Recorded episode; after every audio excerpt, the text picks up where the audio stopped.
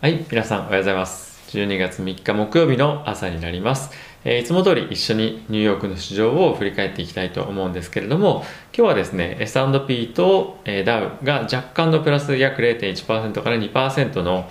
えー上昇というところと、ナスダックだけ0.1%の下落ということで、最終的にはほぼほぼフラットな動きの1日でした。でですね、金利の方も若干長期金利が、上がっていて、まあ、2ベース0.02%、えー10年債で、まあ、上がっているということで、まあ、じりっと、えー金利が上がっているというような、えーと状況になっていました。あとですね、えーコモディティの方も、まあ、原油ですね、が、えー景気に、えー期待を持たれて上がってきているということになります。まあ、こういったところの背景は、えー一緒に振り返っていきたいと思うんですけれども、まずはですね、えーマーケットをオープンする前からニュース出ていましたけれども、えイギリスでですね、えファイザー・バイオンテックの、えコロナのワクチンが承認をされました。これですね、非常に、え皮肉だなと思ったんですけども、今回 UK がですね、唯一、ま、ヨーロッパの中で、え初めてとか最初に、えこのワクチン承認しましたけれども、まあ、今回こういうふうに承認できたのもですね EU から離脱するといったことが背景にあったことから、えできているというところも、え一部あるようです。なので、えーまあ、今回ですね来週から、まあ、ファイザーバイオンテックの、えワクチンをですね接種開始というかまあ供給開始をして、えーまずはですね医療従事者の方からえ高齢者の方からですね、えー接種をするというところが始まるそうです。で大体ですね4月ぐらいまでにはえかなり大きな、え人口の割合を占める人々がですねえーワクチンの接種を受けることができるというような、えー環境が整うということで、えーイギリスはですねアメリカと同様に非常にこのワクチンの、ま、副作用だったりとか効果というところを、えーまずは注視する市場になってくるんではないかなと思っています。特にイギリスはですねえーアメリカとは違って、えー国民が、まあ、大きくなんていうんですか、まあ、アメリカと比べると大きく小さいので 大きく小さいっておかしいですけど、えー小さいので、えーまあ、国全体としてワクチンが行き渡るスピードっていうのは、えかなり速いんじゃないかなと思うのでこのイギリスのですね経済の回復っていうのがえ今後どういうふうになっていくのかなっていうのは非常に注目の、えポイントなんじゃないかなと思います。えイギリスは2回ぐらいですね、えロックダウンやって、まあ、パーシャルロックダウンですけども、えやってますし、えかなりですね、金融の、えーていうんですか、センターとしても大きいところだったりもするので、え早期の回復っていうのが、えーあのまあ、望まれるというところなんじゃないかなと思っています。えーしかしですね、ボリス・ジョンソン首相も言っていますけれども、まあ、これでですね、コロナが終わったわけではないということで、えー警戒感というのはまだ、えー国民には持っていただきたいというところもあると思いますし、えー実際のところまだまだ、えー回復したわけではないので、えーそういったところは、えーしっかり見据えながら対応していきたいというところもあるんではないかなと、え思っています。でですね、えニューヨークのマーケット時間中に、え出てきたニュースではあるんですけれども、えっ、と、まあ、上院会の、えー方からもですね、いろいろ、まあ、なんていうんですか、追加景気刺激策に対してアイデアの話とかも出ていたとは思うんですが、まあ、今回ですね、えー先日もお伝えをしたように、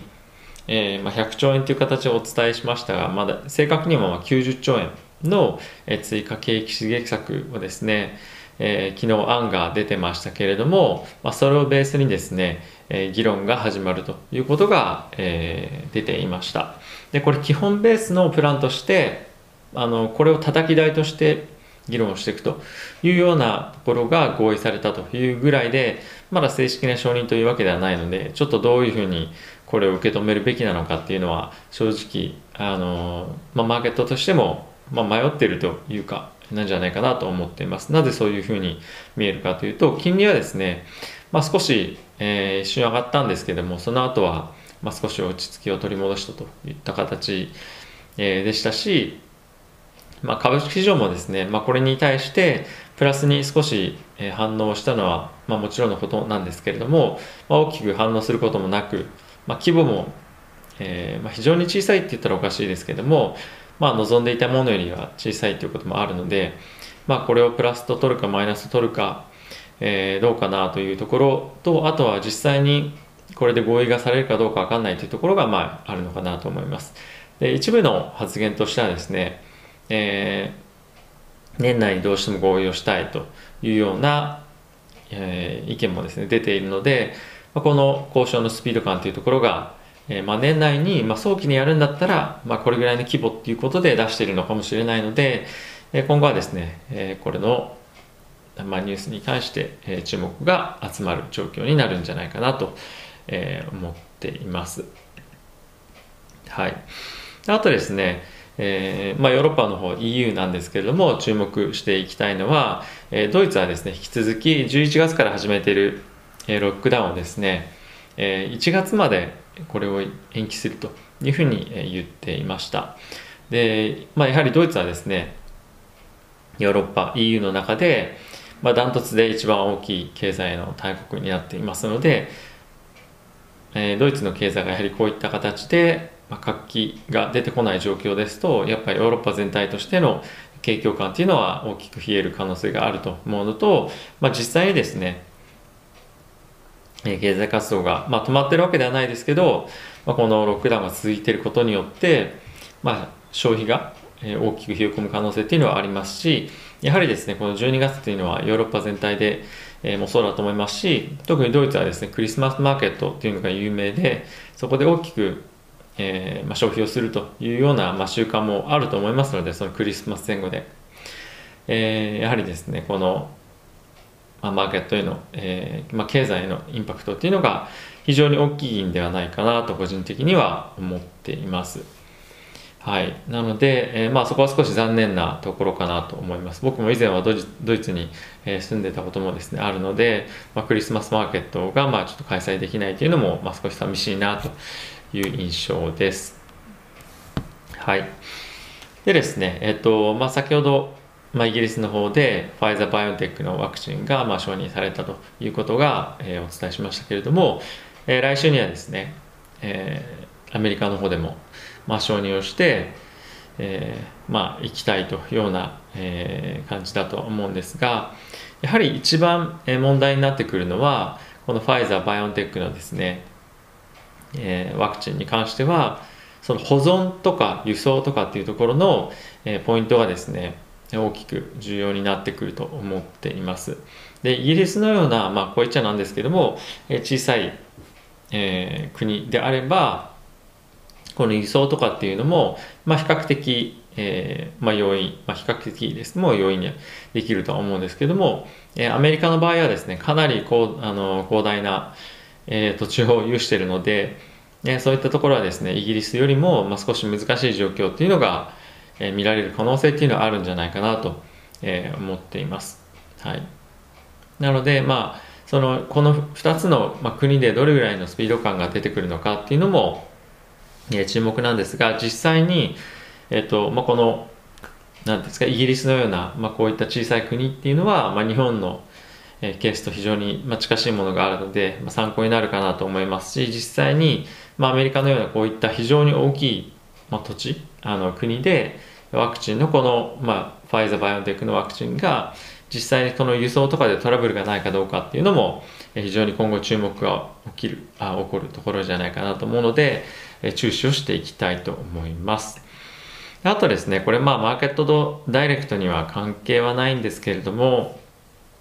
この時期になるとですね来年2021年のえー、 trading strategy とか、えー、投資の戦略ですけども、まあ、そういったものが出てきたりとかあとは、え、来年に向けての、まあ、株のあのセレクション、まあ、この株がいいんじゃないかとかっていうのが、え、だんだんだんだん出てくるようになってくると思います。で今日もですね、え、モルガン・スタンレーの方からトップ10 secular growth idea ということでですね出てまして、まあ、その中で軽く紹介すると、えー、Google、Amazon、Apple、 Chewy、えー、データドック、ドキュサイン、エクイニクスっていうんですかね、Facebook、ルルメロン、マスターカード、マイクロソフト、ネットフリックス、プロロジス、セールスフォースということに、えー、なっていました。この中でちょっと、まあ、僕個人的にあの興味深いなと思ったのはプロロジスだったんですけども、まあ、ここはやはりえー、来年も引き続き、えー、ていうんですかね、まあ、オンラインショッピングが堅調になるっていうところもあって、まあ、こういった、えー、ロジスティックス系の銘柄も入ってくるんだなというところと、あとはですね、まあ、GAFA のあの、まあ、成長というのが、まあ、しっかりと来年も見られるんだろうというところは、えー、まあなんていうんですかね、興味深いなというところですかね。まあ基本的には、え、やはりこの大きい、大きい銘柄って言ったらなんですけど、えこれまでずっと、えー、ガファムとかファングとかっていうふうに言われてますけど、そういった銘柄が、え、来年も引き続き、え、成長を見せるんじゃないかというところが、えー、予想として出てますが、まあ、こういったところもですね、まだまだコロナの影響がそんなにすぐには収まらないんじゃないかといったところの背景も、え、あるんじゃないかなと、え、思っています。はい。今日は、えー、ちょっとニュースもそんなに多くなかったのかなと思うので、えー、取り上げるのはこれぐらいにしていきたいと思うんですが、え、先ほども言ったような、え、来年に向けての投資戦略とか、あとは銘柄の、まあ、選定とかっていうのも出てくるので、そういったところも、え、お伝えをしていきたいと思いますので、え、ご興味ある方はぜひチャンネル登録もよろしくお願いします。ということで、えー、また次回の動画でお会いしましょう。では、いってらっしゃい。